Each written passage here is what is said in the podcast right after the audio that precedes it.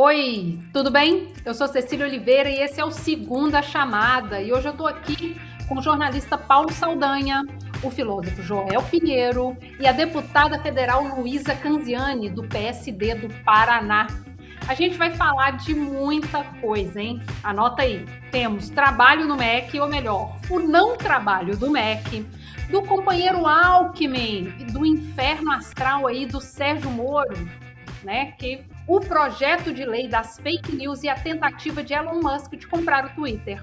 E saca só, membro do My News participa do programa mandando perguntas para os convidados ao vivo. Se você não é membro ainda, dá tempo, se cadastra que vale a pena. A vinheta é rapidinho e o papo começa já já.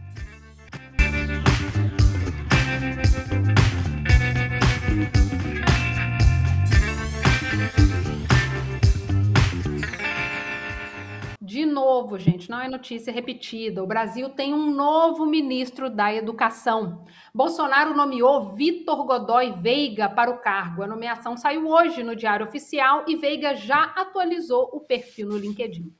Veiga é a quinta nomeação do governo Bolsonaro para o MEC, embora não o quinto ministro, porque o Carlos, o Carlos Alberto Decodelli não chegou a tomar posse. O novo ministro era secretário executivo, ou seja, ele era o número dois do MEC, desde a posse de Milton Ribeiro. Acontece que Milton Ribeiro é, saiu do MEC, né? A gente viu. E ele saiu de lá quando e por quê? Ele saiu depois das reportagens que revelaram o chamado pastorlão. Alguns prefeitos confirmaram ao Senado que pastores pediram propina em troca de liberação de verbas depois de reuniões com o então ministro Milton Ribeiro. Saldanha, você revelou essa história na Folha, né, o áudio em que o Milton Ribeiro diz: "Foi um pedido especial que o presidente da República fez para mim sobre a questão do Gilmar. O Gilmar, no caso, o pastor Gilmar. Na quinta passada, dia 14, o Gabinete de Segurança Institucional divulgou os registros de acesso dos pastores Arilton Moura e Gilmar dos Santos lá no Palácio do Planalto. Então é isso, Aldan. O que, que a gente sabe? O que, que a gente sabe sobre a conexão entre esses dois fatos? Primeiro, boa noite, Cecília. É um prazer estar aqui no My News. Boa noite, deputada Canziane, boa noite, Joel, boa noite todo mundo que está assistindo. É, primeiro, começando da, dessa primeira notícia que você deu, né, o Vitor Godoy assumindo aí é, o ministério, já, é, já passaram aí pelo MEC no governo Bolsonaro, o Ventralbe, o Vélez, o Decotelli não conseguiu assumir por conta de falsidades aí no seu currículo. Depois veio o Milton Ribeiro, é um pastor que chegou ao, ao, ao Ministério da Educação pelo fato de ser pastor, né, como um aceno aí para a base é, evangélica que apoia o governo, mas sem nenhuma experiência é, em políticas públicas, na discussão de políticas públicas de educação.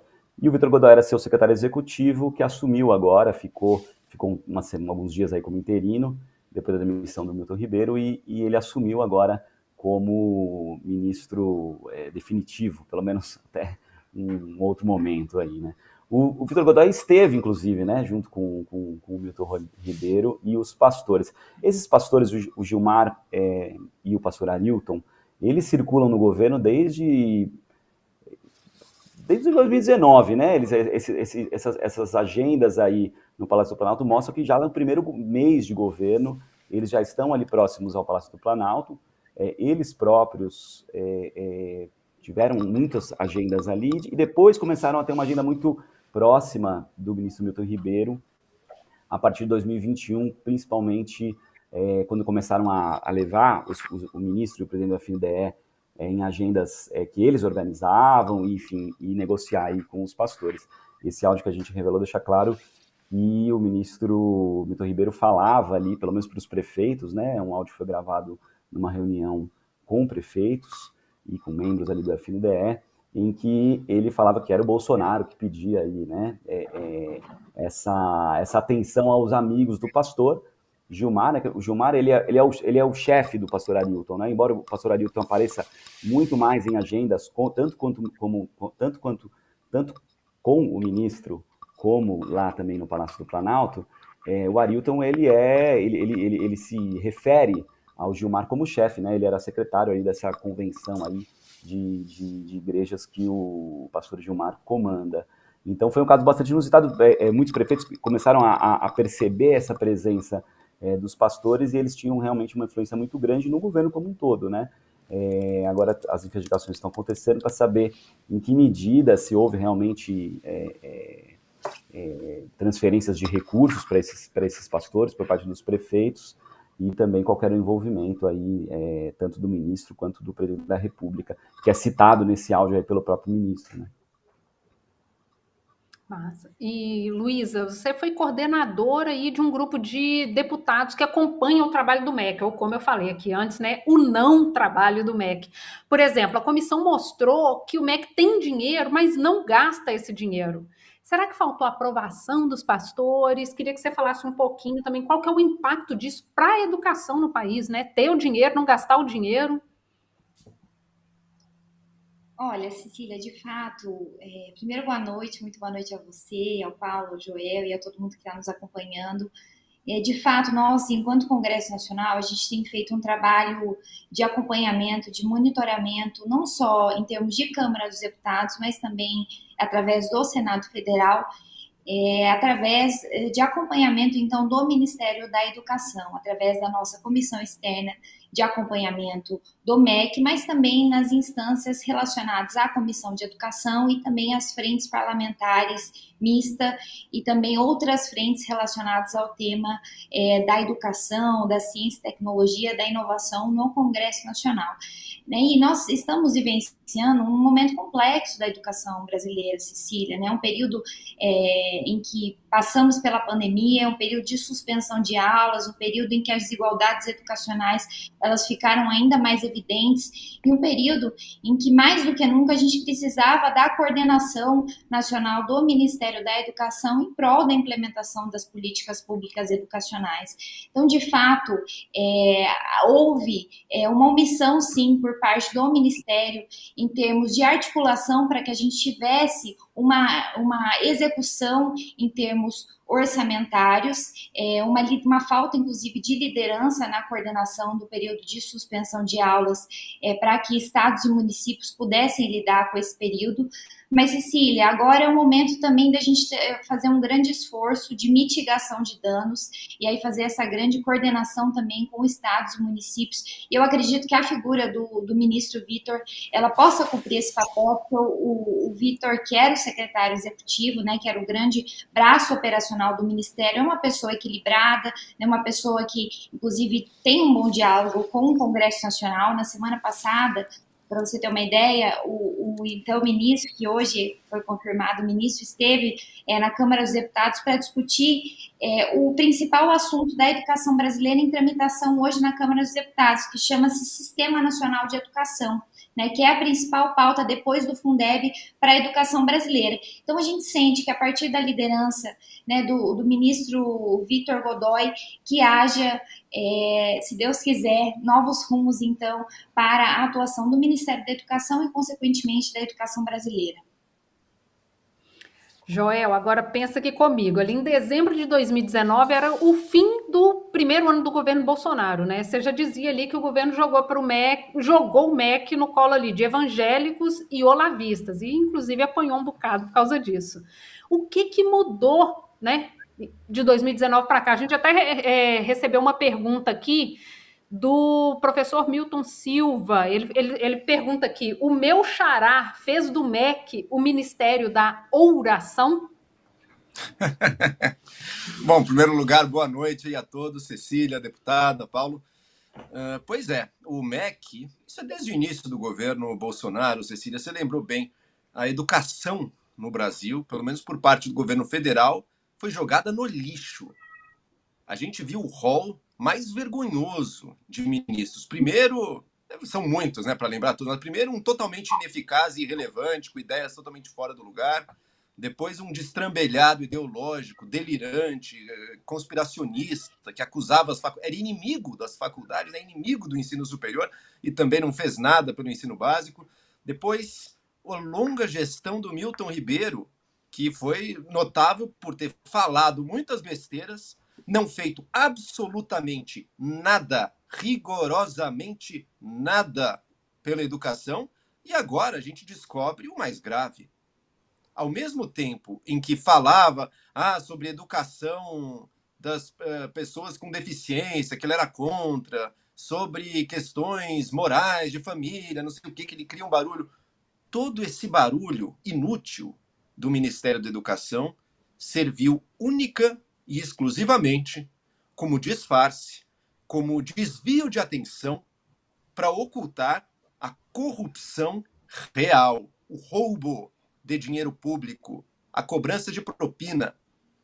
A gente tem pastores sem cargo no governo, não figuram no Diário Oficial, negociando, em nome do Ministério da Educação, liberação de verbas da FNDE. Bom, enfim, estou falando para pessoas aqui que mais do que eu, como Paulo, conhecem a fundo essa história. Eu falo pelo que eu li no jornal, mas é isso. Além dessa função totalmente fora de lugar, cobrando propina para fazer isso. Propina em ouro, propina de 30 mil reais, desconto de para 15 mil reais para outro, propina em bíblias. Esse é o, isso que é, para mim essa é a lição que tem que ficar dessa história toda. Sempre que a gente vê um ministério, um grupo político, um político, um candidato fazendo muito barulho com discurso ideológico que gera paixões, que gera polêmica, mas, mas que não, na, na prática não interfere em nada, sabe? Lembra também o Bolsonaro falando de, de questão sobre a ditadura militar no Enem, se vai chamar de golpe ou de revolução sempre que o foco estiver excessivamente em coisas que, na prática, não mudam nada para ninguém, provavelmente tem alguma mutreta muito séria sendo escondida do outro lado. E não foi diferente aqui. Agora pensa aqui comigo, uma pessoa que entrou em coma ali em 2018, acordou uhum. hoje, como é que a gente explica essa cena aqui para ela? a luta de vocês a luta sindical deu ao Brasil o maior líder popular deste país, Lula! Lula! Viva Lula! Viva os trabalhadores do Brasil!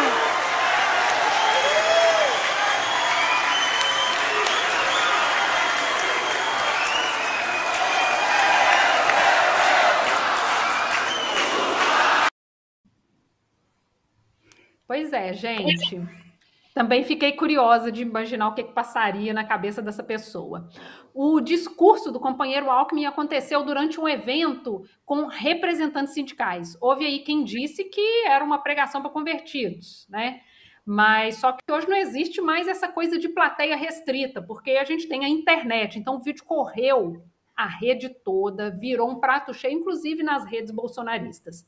Joel, a ideia era trazer o Alckmin para a chapa justamente para tornar o Lula ali mais atraente para a classe média, né? Para tucanos desiludidos e o pessoal mais ao centro. Como que você acha que esse pessoal enxergou esse outro lado da campanha?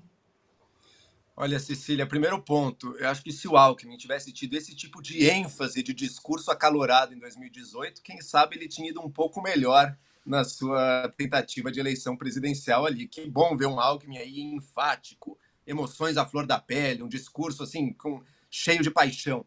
Agora, o Alckmin foi chamado para chapa, para fazer chapa com o Lula, com uma ideia de justamente ser uma força de moderação, alguém que torne a imagem do Lula mais palatável para o eleitor moderado, alguém que traga o Lula um pouco mais para o centro ali. E não duvido que ele ainda vá cumprir esse papel em conversas com empresários, com bancadas, enfim, com políticos eh, ex-aliados dele aí no, em São Paulo. Não duvido que ele ainda vá ter um papel nessa direção. Mas o que está acontecendo parece ser mais o contrário, né? É o Lula que está puxando o Alckmin para uma esquerda sindical, pró para organizações dos trabalhadores. Provavelmente vai falar a favor de imposto sindical logo mais, porque tem uma, uma tecla que o Lula tem batido muito então eu não sei qual que é o ganho que se espera ter do se for para o Alckmin virar um repetidor do que o Lula, do, do, Lula mais de esquerda, mais radical, do petismo mais radical e, mais, e que não aceita as reformas feitas nos últimos anos, me parece que ele não vai ter um efeito tão grande assim. E é curioso porque nesse casamento o, o efeito para os dois lados é muito desigual, né? Para o Lula é bom ter um Alckmin junto porque o Alckmin pode possivelmente, se trouxer realmente os benefícios, pode dar essa moderada e conseguir esse eleitor mais de centro. nesse eleitor do interior de São Paulo uh, de alguns outros estados aí. Uh, agora, ele poderia ter diversos outros políticos que cumpririam uma função similar de moderação para o Lula. Já o Alckmin, a partir do momento que ele amarrou o burrinho dele junto ao Lula, a partir do momento, mesmo antes disso, que ele falou em ser vice do Lula, ele imediatamente começou a queimar o seu capital de popularidade, especialmente no interior de São Paulo. Então ele está se prendendo a isso, está cada vez mais sendo puxado para esse lado da esquerda. Eu não sei qual seria a vida política do Alckmin agora, se suponha que o Lula não vença, o que, que o Alckmin faz? Suponha que até a, a, oficialização da candidatura mesmo, as coisas mudem e o Alckmin não seja mais o vice. Eu não sei o que, que sobra do capital de popularidade, de boas memórias que o eleitor paulista tem do Alckmin, porque tem, porque São Paulo teve bons resultados em diversas áreas, não todas, hein, mas diversas áreas teve bons resultados. Não sei o que sobra para ele depois disso, mas eu estou vendo mais o Alckmin ir para a esquerda do que o Lula para o centro. Estava é, vendo ali quando você começou a falar, eu acho que inclusive se o Alckmin tivesse toda essa paixão no início, ele evitaria inclusive o apelido de Chuchu, né? Porque realmente era pois uma é. coisa assim mais passional, mais temperada. É. Ali era o Chuchu aí, em brasa. Enquanto... realmente ele está ali acalorado, o negócio chegou a perder a voz. E enquanto o Lula e o Alckmin estão aí nesse paraíso de diálogo e harmonia entre si, o Sérgio Moro passa por uma mostra aí do inferno. Gente, o cara era o juiz federal, influente, jovem, estava aí com tudo, vamos dizer, né, encaminhado. E até uma informação importante, tinha aposentadoria, né, um ponto importante para nós mortais aqui. Mas aí veio aquela coisinha que sempre te passa uma rasteira, né, a tal da vaidade. Primeiro foi ser ministro do governo Bolsonaro, depois de condenar o Lula à prisão, saiu do governo brigado com o presidente, foi ali ser consultor de uma empresa, inclusive, que lidava né, com empresas é, que eram investigadas na Lava Jato, jurou que não ia se meter a política, ou seja, muita coisa junto para surpresa de ninguém, eu espero que realmente ninguém se filiou ao Podemos. E apareceu, chegou a aparecer bem nas pesquisas e depois trocou o Podemos ali pela União Brasil e perdeu a chance de ser candidato a presidente. Agora dizem que pode rolar, inclusive, uma chapa, uma chapa aí por o sangue no União Brasil mesmo, com o Bivário Moro. A alternativa seria o Moro sair o quê? A candidata a senador, mas é isso. E não tem muita. E, e tem mais, na verdade, né? Porque aí a gente vê lá, ex-juiz, ex-ministro, ex-pré-candidato e virou, inclusive, um ex-paranaense, já que ele trocou o domicílio eleitoral por São Paulo. E a procuradora regional eleitoral do estado de São Paulo diz que ele não tem qualquer vínculo com a cidade, com o estado ali, e fez uma notícia crime contra ele. Deputada, você que já viu aí, né, muita coisa na política, né? uma carreira meteórica, assim, subiu rápido, caiu rápido, tem salvação? Vai sobrar alguma coisa disso aí? O que, que a gente pode esperar? Olha, Cecília, é muito amadorismo político por parte né, do nosso, enfim, ex-ministro e juiz Sérgio Moro. A cada passo, um tropeço.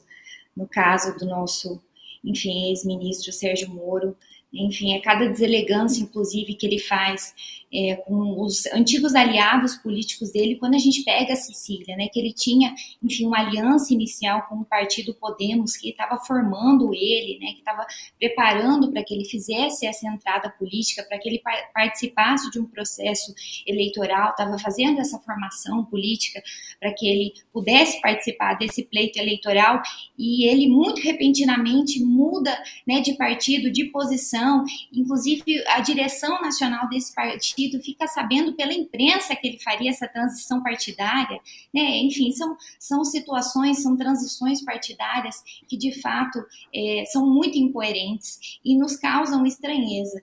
E aí, Cecília, mais esse movimento de trocar o domicílio eleitoral e aí já a Procuradoria Eleitoral também trazendo né, dúvidas a respeito da possibilidade de candidatar-se pelo Estado de São Paulo. Então, o nosso ex-ministro, ex-juiz Sérgio Moro, a cada passo político, dá um tropeço político, e aí vamos aguardar para ver o que o futuro reserva ao nosso ex-ministro e ex-juiz Sérgio Moro. Vamos ver aí o que, que aguarda, né? As cenas dos próximos capítulos serão animadas, que é isso, a gente tem pouco tempo para muita movimentação. E a Sexta-feira Santa, ou Sexta-feira da Paixão, é um dia triste para o cristianismo, né? Dia triste é aquele dia, assim, que eu quero dizer que você para para poder pensar o que aconteceu, reflete sobre a morte de Jesus na cruz. Tradicionalmente é uma data mais de meditação, de introspecção. Mas, pelo visto, era, né? Não é mais. O, no neocristianismo bolsonarista, a Sexta-feira Santa é dia de dar uma voltinha por aí, de moto, buzinando bastante, né? Andando ali atrás do presidente. É um evento organizado por um pastor. Saldanha, tenta me explicar aí o que, que é isso. A Pablo Vittar né, levantou uma bandeira do Lula num festival de música ali, mas né, foi detonado. Não pode campanha, mas essa, essa, essa motocada aí fechando a avenida na maior cidade do país está ok. É campanha antecipada ou não é campanha antecipada? Como é que a gente olha isso aí? Pois é, a justiça vai ter que se posicionar em relação a, não, a, a se é ou não uma campanha antecipada, mas claramente é uma sinalização do Bolsonaro, que ele já fez em outras vezes, de tentar mostrar apoio popular quando ele está principalmente acusado ou ele está é, fragilizado diante de alguns fatos políticos, né? É claro que ele, ele teve que demitir um ministro da Educação envolvido em um escândalo de corrupção, que envolve o seu grupo político de apoio, né? É bom lembrar até você comentou agora há pouco que mudou de 2019 para cá, e a gente pegando o MEC, a gente consegue ver que o Centrão chegou muito forte no Ministério da Educação com o, a presidência do FNDE, né? Começou em 2019, depois com o Rodrigo Sérgio Dias, ele saiu rapidinho, depois voltou ali com o Marcelo Lopes da Ponte, e o Centrão, e o Arthur Lira, e, e o próprio Ciro Nogueira, que é ministro do governo, comandando ali é, esse, esse fundo que está sob é, muitas acusações. Então, o presidente ele sempre consegue é, é, marcar alguns desses eventos que ele, que ele diz não ser políticos, né? Teve até um evento que o próprio Pazuello subiu num palanque, falou, e também até hoje não, própria, as próprias Forças Armadas disseram que aquilo não foi político. Mas é fato que esse é um movimento que o, que o, que o Bolsonaro faz de vez em quando, né? Não é, não é um momento isolado em que ele tenta aparecer é, nessas motocicletas, fez até um dia um passeio de jegue, né? No, vários jegues no, no Nordeste, para tentar mostrar aí essa, essa, essa força política, né? Mostrar que ele não está sozinho. As, as, as, pesquisas mostram ele enfraqueceram, mas agora ele teve uma certa recuperação, né? Ele é um político resiliente, né? É, apesar de, de tudo que aconteceu nesse governo e tudo que não aconteceu, a gente teve uma pandemia, uma, uma, uma gestão extremamente errática diante de, um, de uma calamidade é, que tirou a vida de muita gente, mas ele conseguiu ali manter pelo menos um apoio. E essa motocicleta, eu não sei exatamente que tipo de sinalização, é, até fazendo um paralelo com o que o Joel falou, né, a sinalização que, que o eleitor tem do, do, do, do, Lula com o Alckmin, qual que é a sinalização que o eleitor pode ter do Bolsonaro com milhares aí de motoqueiros, que eles diziam que seria ali o, o apocalipse de motos, né, a Folha mostrou que era um pouco menos de, de 4 mil motos, inclusive num número menor do que uma outra motocicleta que aconteceu em São Paulo, que teve é, 6 mil e poucos é, motoqueiros ali acompanhando eles, né, motociclistas. Então a gente acho que tem a justiça por um lado para ver se isso é de fato é, uma campanha eleitoral adiantada. Isso é um problema no Brasil porque há movimentos de vários candidatos nesse sentido. Sempre é um, é um não é um tema fácil, né, para decidir se aquilo é, é, muitas vezes fica ali no, no limiar e também ver se, se isso vai representar algum tipo de aceno aí para os eleitores dele, é, é ele deve ter alguma sinalização que sim, né? É. E a moda ultimamente é, inclusive, chamar os jovens, né, para a famosa festa da democracia. Mas, pelo que eu conheço dos jovens, especialmente esses de agora, isso daria certo se a festa fosse open bar, open bar com dancinhas do TikTok.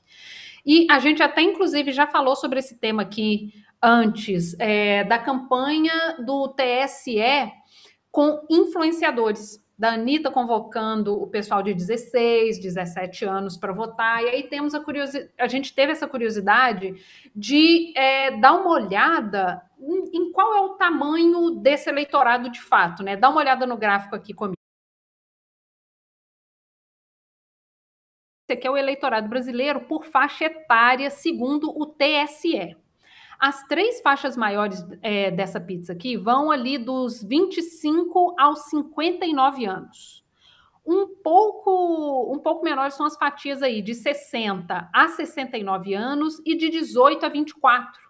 E os jovens de 16 e 17 anos, que todo mundo quer ver votando, então, esse pessoal ali é aquela fatia minúscula, aquela tripinha ali, ó, 0,69% dos eleitores brasileiros.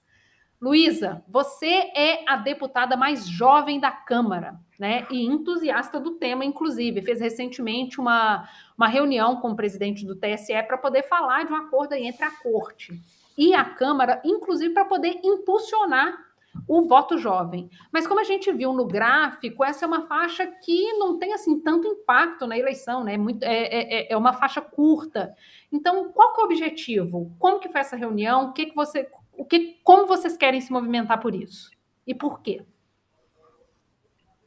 Olha, Cecília, essa foi uma reunião muito importante que nós tivemos é, para justamente a gente estreitar laços entre o Congresso Nacional, Câmara dos Deputados e o Tribunal Superior Eleitoral, né, para que a gente possa, em última instância, fazer uma aproximação do jovem com a política, né, para que o jovem ele se sinta representado, para que o jovem ele sinta que a política é um espaço de discussão, é um espaço em que ele pode levar as suas angústias, é um espaço em que ele pode levar os seus problemas e, consequentemente, levar também soluções para o seu cotidiano e para o seu para a sua vida.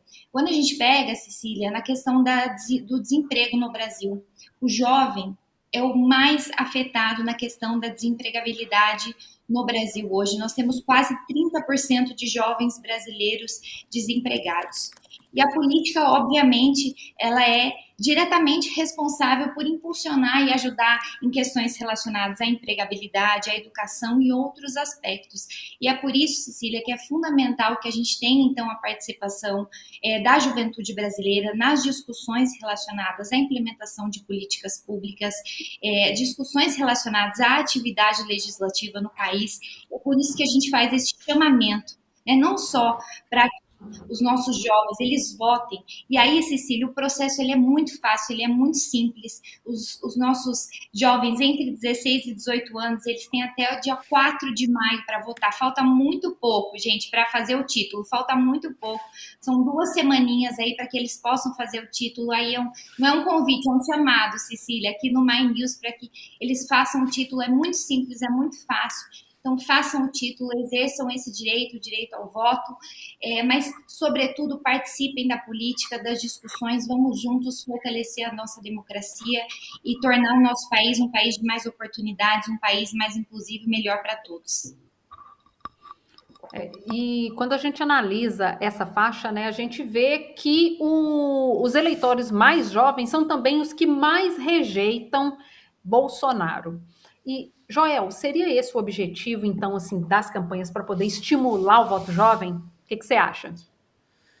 Eu, sinceramente, acho que tem duas coisas aí. Tem, por um lado, realmente um movimento cívico mais amplo, não explicitamente partidário, querendo que as pessoas, que os jovens se interem da política, não só pelo que eles podem votar ou não nesta eleição, mas porque é uma sociedade que acompanha mais, jovens que agora acompanham mais e, e, se preocupam e se interessam, vão ser também, quando chegarem à vida adulta, eleitores aí que vão estar mais preparados e mais capazes e mais interessados em exercer bem o seu direito ao voto, que a gente sabe é uma conquista inegociável do Brasil e que faz toda a diferença. É o nosso grande momento de decidir quem vai nos governar, quem vai redigir as leis do nosso país.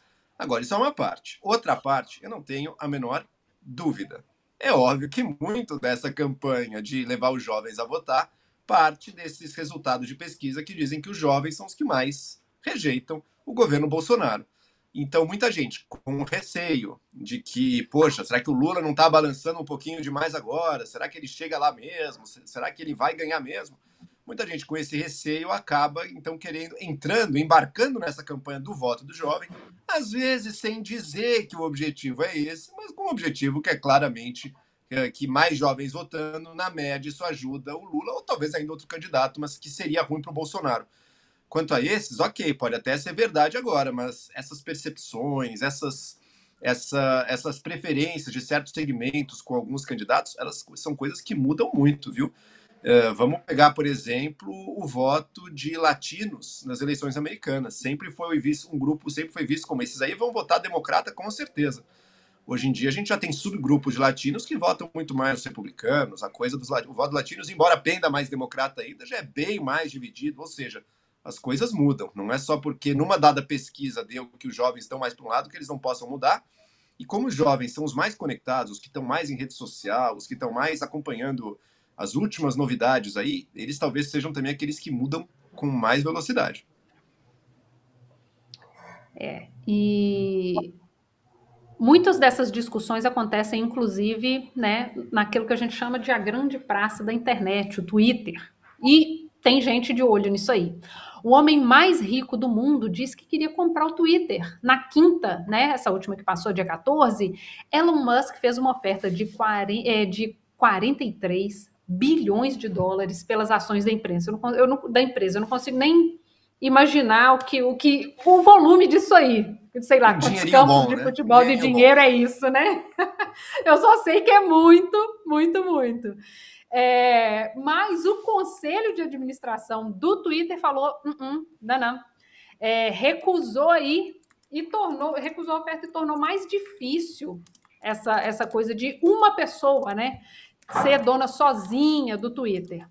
E o, o Musk é de longe o bilionário que passa mais tempo no Twitter. Ele já publicou várias bobagens ali na plataforma, previu, inclusive, vocês terem uma ideia aí, que o número de casos de Covid chegaria perto do zero nos Estados Unidos em abril de 2020. A gente está aqui, 22, e a gente viu quanta água rolou aí debaixo dessa ponte, né? É, mas ele também já foi processado pela SEC, que é uma é um similar da CVM, né? A CVM americana, é, por um tweet feito em 2018. Ele disse, nesse tweet de 2018, ele disse que ele tinha conseguido fundos para comprar a Tesla, a empresa de carros elétricos que ele preside o negócio nunca aconteceu. Os investi é, investidores da empresa reclamaram desse negócio, ela tinha perdido dinheiro, é, que por causa desse tweet as ações oscilaram. Então, assim, um BO daqueles. E é, o que a gente pensa, né, o que a gente tem visto é, inclusive, que tem muitas discussões sobre o que tem sido dito nas redes, por que, que as pessoas dizem as coisas. E por aqui também já, já houve um bocado dessas discussões, a gente ainda tem muito para discutir e vou até chamar a deputada de volta aqui no papo, porque ela votou contra a urgência do chamado PL das fake news, que pretende trazer novas regras é, para as redes sociais aqui no Brasil. Então, o que eu queria saber, deputada, é por que, que, esse, por que, que esse projeto precisa de mais tempo de discussão? Cecília, é importante a sua pergunta, até para que a gente possa esclarecer essa questão, porque de fato é um tema sensível, complexo, que desperta paixões e que merece toda a nossa atenção diante do momento de polarização, né, no momento, é, inclusive, de processo eleitoral que todos nós haveremos de enfrentar. É, e de, obviamente, fake news que esse processo eleitoral estará sujeito. E na nossa visão, e na minha visão, inclusive, enquanto presidente da Frente Digital, e a Frente Digital, Cecília, é uma frente é, que discute temas relacionados à inovação e ciência e tecnologia no Congresso Nacional. E na nossa visão, enquanto Frente Digital, o debate ele não estava maduro, na medida em que é, a urgência, se aprovada, ela não teria uma tramitação do projeto natural e não conseguiríamos então fazer com que esse projeto ele pudesse ser discutido nas instâncias necessárias, quais sejam nas comissões necessárias diante da complexidade do tema. É óbvio que a gente precisa de alguma maneira regulamentar essa questão, ninguém está negando isso, mas a gente precisa ter toda a cautela e responsabilidade é, diante de um tema complexo como esse, Cecília. E é por isso que há sim um esforço por parte, inclusive, do presidente presidente Arthur para que a gente possa fazer uma convergência de esforços para chegarmos, então, né, num projeto possível, né, num texto, obviamente, é, consensuado, para que a gente possa dar uma resposta aos brasileiros, né, em, inclusive em parceria com o Tribunal Superior Eleitoral, para que a gente possa fazer essa sinalização né, à sociedade civil organizada, aos nossos cidadãos, para que a gente possa passar por esse processo eleitoral da melhor maneira possível. É, nesse sentido, Cecília, que eu justifico, então, a questão da rejeição da urgência. Embora nós estamos com esse diálogo constante com né, o relator Orlando Silva, Orlando Silva, que foi o relator da matéria, né, e houve, obviamente, nessa questão da urgência, houve uma mobilização também grande é, do governo, de outros deputados também, que não, não são da base aliada do governo, mas entendiam que o debate ele não estava maduro o suficiente para ser votado é, naquele momento. E Saldanha, o Elon Musk disse também, né? Ele, ele disse no, naquele canal, o TED, que é um canal de palestras aí famoso, grande. Ele disse no TED que ele enxerga o Twitter como a praça do mundo, né? E que é importante manter ali o Twitter como uma arena ampla para a liberdade de expressão. E aí ele fala isso, é uma grande praça e tudo, a liberdade de expressão. Aí você olha e fala assim: opa, é uma praça, mas uma praça com um único dono, né? Como é que seria isso? Você consegue enxergar isso? Opa, vamos fechar essa praça aqui, eu vou ser o, o, o dono dessa praça. Me parece um pouco contraditório, né? Pois é, esses dois, esses dois temas da, do, do PL da fake news e essa discussão do Twitter, acho que eles têm é uma ligação muito grande, porque hoje o que a gente tem no Brasil e em muitos países é que as big techs elas, elas fazem suas próprias regras sem nenhuma transparência e, e aí fica a mercê das pressões, né? A gente já viu casos muito complicados aí do que estava acontecendo nas redes sociais, influenciar eleições, influenciar é, decisões políticas. E é curioso porque o LinkedIn, de fato, quando você olha, você olha aqueles rankings que saem de, de, de rentabilidade das, das, dessas grandes big techs, né? Facebook, Twitter, Instagram, é, LinkedIn, o Twitter sempre está ali para baixo, assim, né? Não é uma, realmente não é uma plataforma que, que tem sido tão lucrativa, é, a exemplo das outras plataformas que a gente tem, que conseguiram dominar o próprio Google. É, então, de fato, ali o interesse, né? Parece haver um interesse é, do Elon Musk na questão de, de, tentar ter esse controle de uma, de uma, de uma plataforma que de fato é, virou um palco de discussão política muito grande, né? Assim, aqui no Brasil, nos Estados Unidos também isso acontece de uma maneira muito forte. O Twitter tem essa, esse, esse caráter de, de, de ser um lugar de troca de ideias, ser um, lo, um local em que é, muitos políticos, mas também muitos formuladores, muitos estudiosos vão analisando ali em tempo real as coisas que estão acontecendo, né?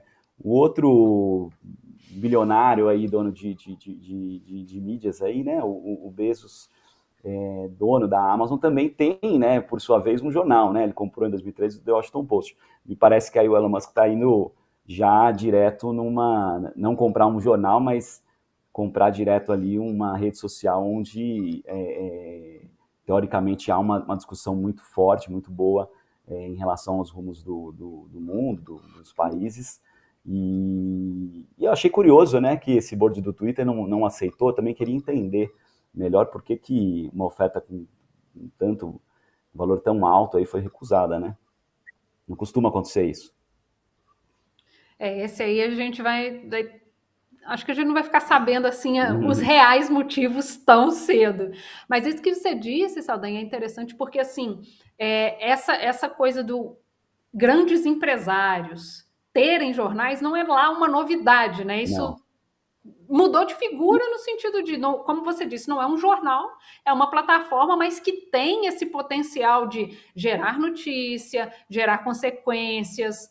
Então, assim, né, você detém, você detém um, uma grande plataforma que é capaz de impactar na opinião pública, né, que é inclusive o motivo pelo que ele está tá respondendo ao processo aí, esse impacto que uma comunicação dele teve na Tesla. Então, vamos aí ver só a adaptação desse velho hábito de empresários deterem meios de informação.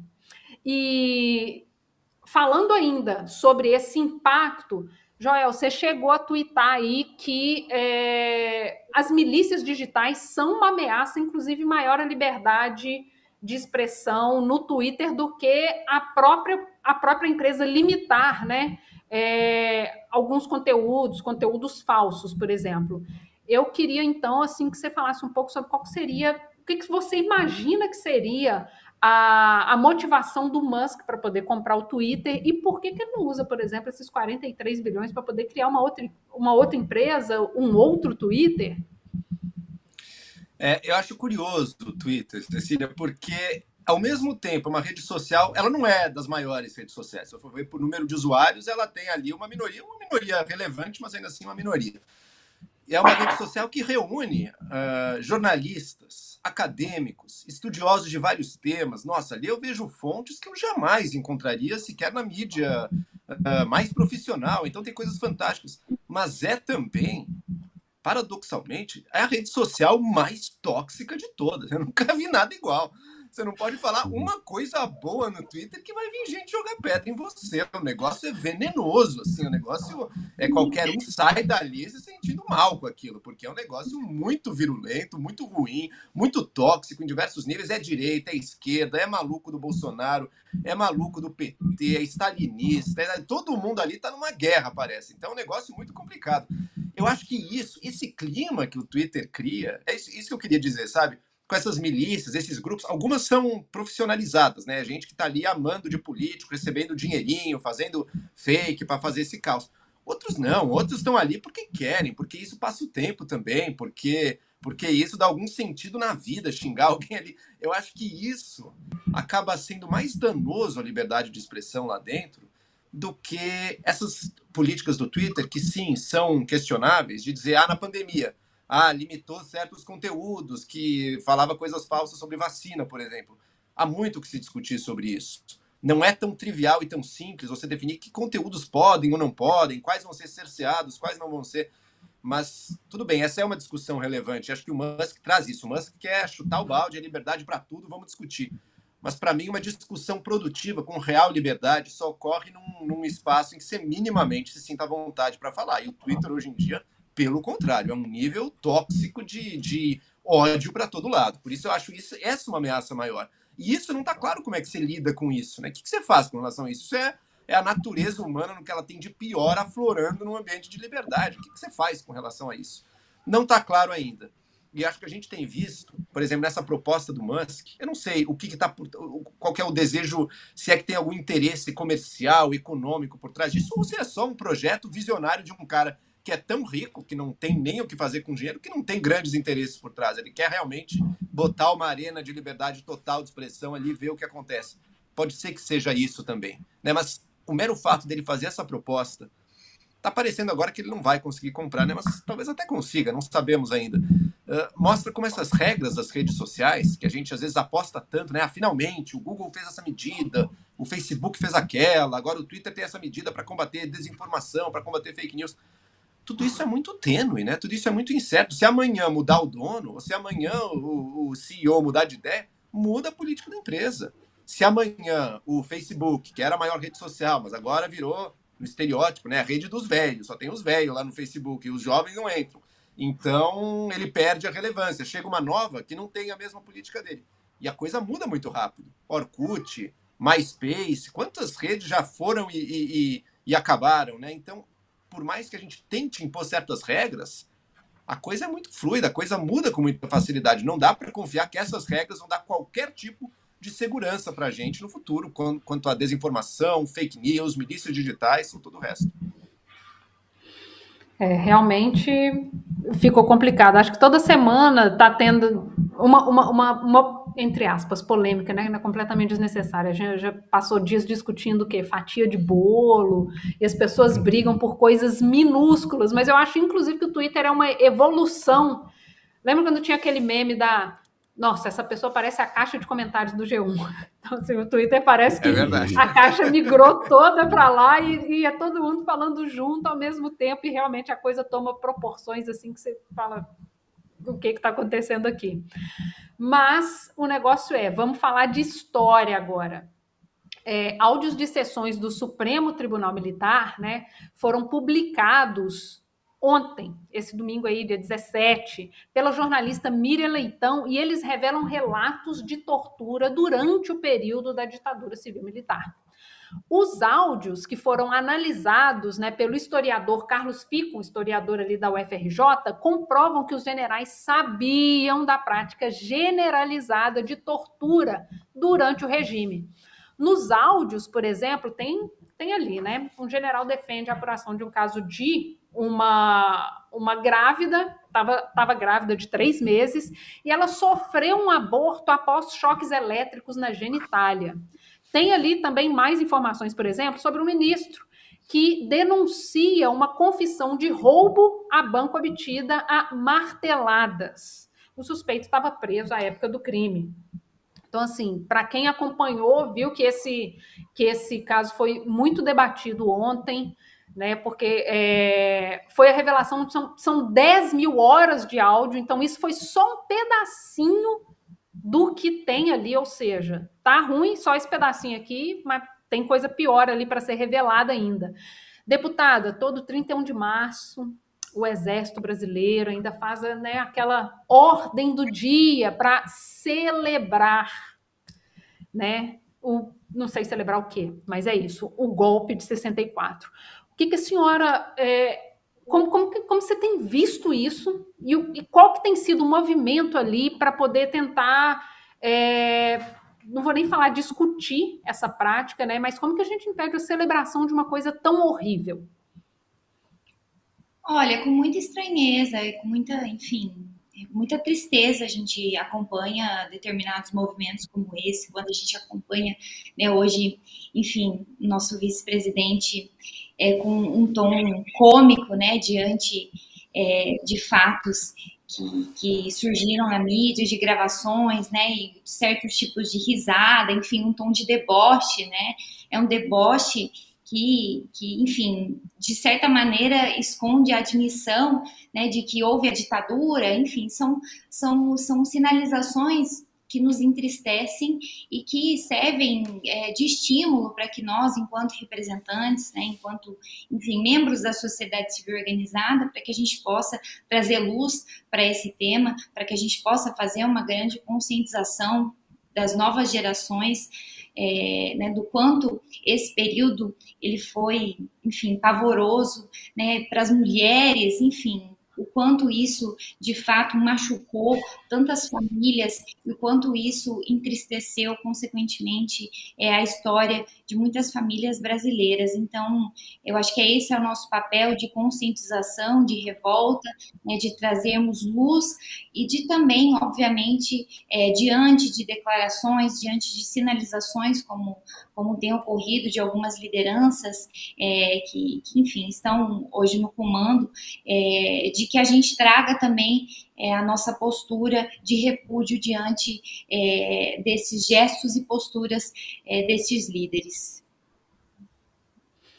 É, Joel, o Bolsonaro já recebeu ali no Planalto, né, o Major Curió, a viúva do, a, a viúva do brilhante Ustra, é, e o problema é que, assim, eles não estão sozinhos, né? Muita gente concorda, ri, pensa igual. Hoje, é, o Mourão, por exemplo, né, riu, literalmente riu da possibilidade de investigar militares é, pela tortura na ditadura, fez até uma piada, perguntando se a gente vai fazer o quê? Trazer os caras do túmulo de volta? E é, nos países da América Latina que passaram pelo, pelo que a gente passou, nessas né, ditaduras sangrentas e tudo, o Brasil é uma exceção quando se, quando, quando, quando se pensa é, sobre é, punição ou, ou realmente né, Vamos ler a história e, e, e ver o que aconteceu aqui. Então, assim, como que você é, enxerga aí, né, esse ano eleitoral? A campanha vai ser feita em cima desse tipo de situação de novo, como foi antes, né? O que, que você está enxergando aí para essas próximas revelações, inclusive? Bom, primeiro, o fato lamentável de tanta gente, inclusive em altos cargos da República, aí, louvarem e elogiarem a barbárie, a desumanidade, a monstruosidade que foi cometida comprovadamente durante a nossa ditadura militar. É, a gente, de fato, não teve um acerto de contas no sentido da justiça. Uh, e agora, infelizmente, é tarde demais, né? Acho que todos os principais envolvidos já faleceram, já não teria grande sentido ir atrás disso. O que a gente teve, pelo menos, foi a Comissão da Verdade, para tentar apurar os fatos, para saber quais foram as pessoas, quantas foram que desapareceram, quantas foram mortas, quais foram as torturas, quem torturou, quando, onde. Isso a gente teve. Acho que os fatos e dados revelados pela Comissão da Verdade poderiam se tornar mais públicos Uh, não como uma.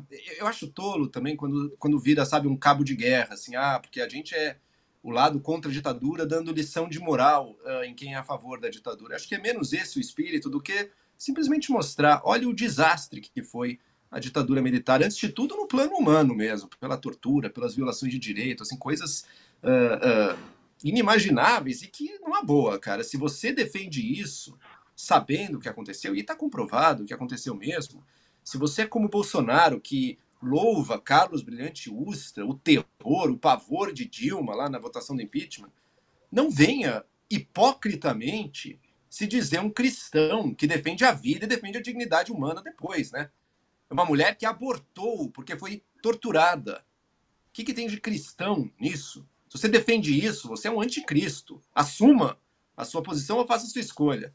Tá? Mas, enfim, informar a população, porque a maior parte da população, no fundo, tem uma visão um pouco romanceada do que foi aquela época e que foi um desastre humano, foi péssima, inclusive do ponto de vista econômico. As pessoas lembram do milagre que aconteceu ali uh, no fim dos anos 60, mas se esquecem da profunda e longa estagnação que a ditadura brasileira produziu logo depois e da inflação também que ela produziu logo depois, uma verdadeira década perdida e que e da qual ele que legou uma burocracia, instituições atrasadas, uma ideia de desenvolvimento arcaica para o Brasil também, do qual a gente nunca se libertou totalmente até hoje.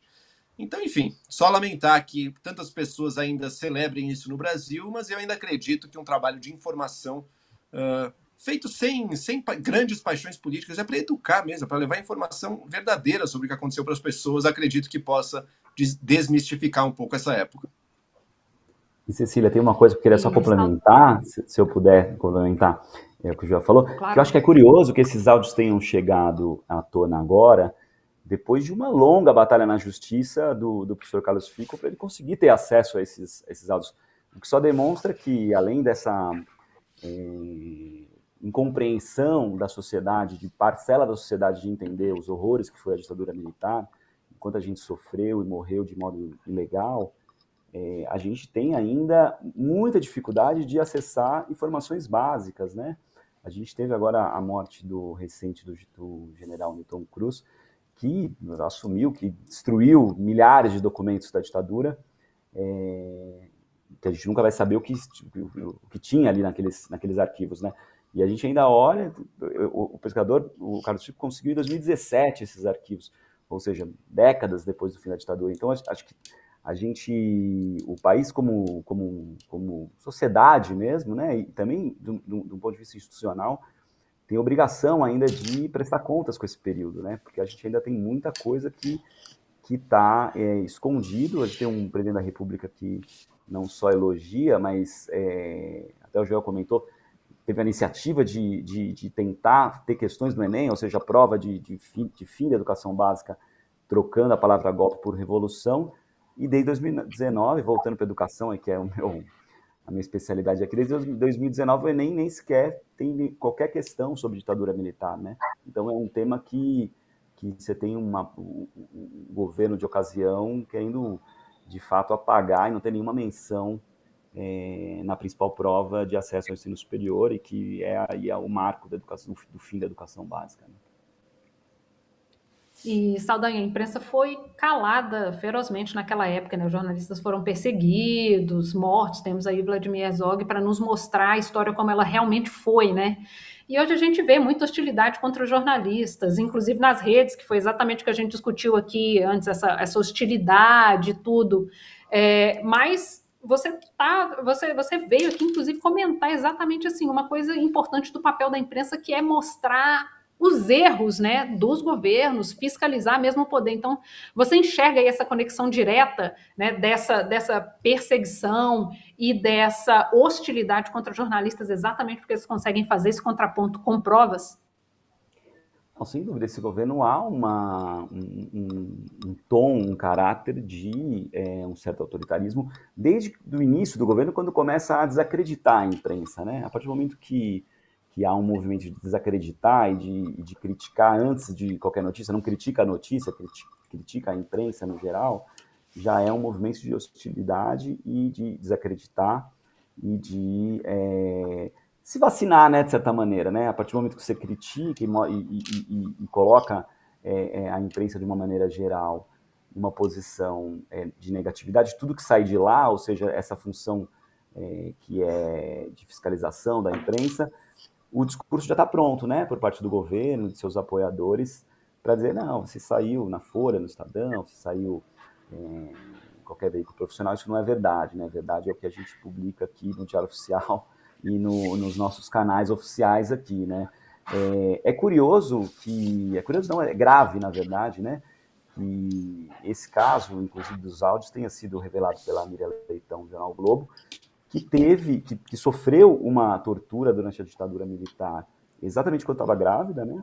De, inclusive, é, do Vladimir Neto, que veio a ser jornalista depois, e o deputado Eduardo Bolsonaro, filho do presidente, tripudiou ali, né? Porque ela foi é, parte da tortura que ela sofreu, foi ela ficar numa sala com uma cobra, é, e ela tinha 19 anos, né? E ele colocou no, no, no, Twitter uma, um sinalzinho de cobra, né? Enfim, fez uma, uma comparação terrível ali. Você ver o nível de, de debate que a gente está quando um deputado, é, filho do presidente, tripudia de uma pessoa que sofreu é, horrores nos calabouços aí da ditadura. É, é isso aí. Posso complementar uma coisinha? Claro. Que você estava dizendo, Saldanha, realmente o, é um governo que na, começa, já na campanha, começa hostilizando a imprensa, tendo a imprensa profissional como uma inimiga jurada, número um, uh, contra a qual vale tudo, estimulando violência e buscando desacreditá-la.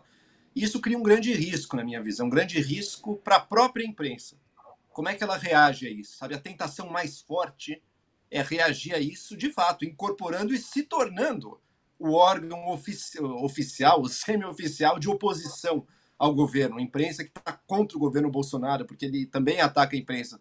Eu considero isso um erro para o jornalismo profissional, quando permite-se uh, levar por essa tentação forte de adotar essa postura de ser contra o governo, custe o que custar. Primeiro, porque sacrifica a sua objetividade que deve ser sempre o que ele busca.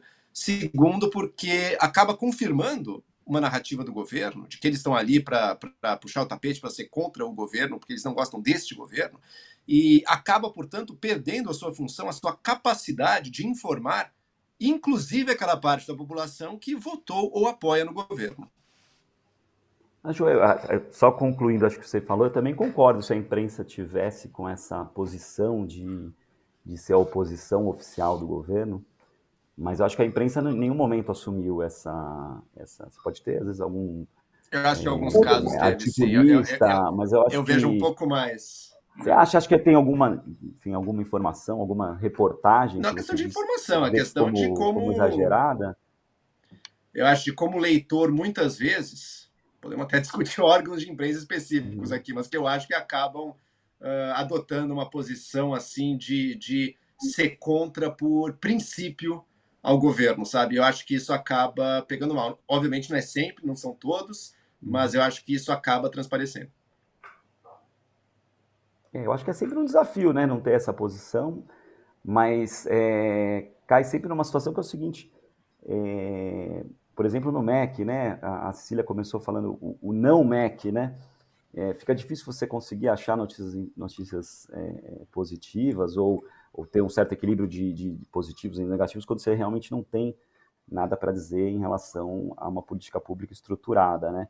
Então, o governo Bolsonaro, ele, esse, essa sensação que pode haver de ter é, uma imprensa que é só oposição, talvez também seja reflexo de, um, de uma dificuldade muito grande de o governo realizar é, coisas importantes e, e conseguir articular políticas públicas que sejam avaliáveis e que sejam é, positivas para o país. Assim, né? É, minha gente, o papo tá bom aqui, né, na, na nossa praça, mas é isso, chegou a hora da gente dar tchau, esperar o próximo programa. Mas antes da gente fechar aqui e eu fazer os agradecimentos, a gente fez uma enquete aqui no, no, no chat para poder perguntar né, o que, que, o pessoal achava sobre o Twitter ser comprado pelo bilionário Elon, Elon Musk. E, na verdade, a maioria discordou. 75% disse que não era uma boa ideia, mas 25% disse que era sim uma boa ideia. Então é isso, gente. Obrigada, deputada federal Luísa Canziani.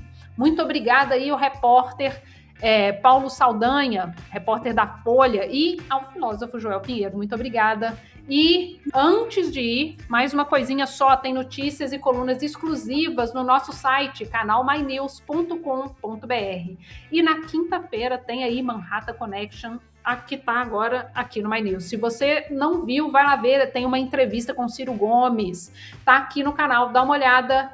É isso, um beijo e até segunda que vem. Tchau!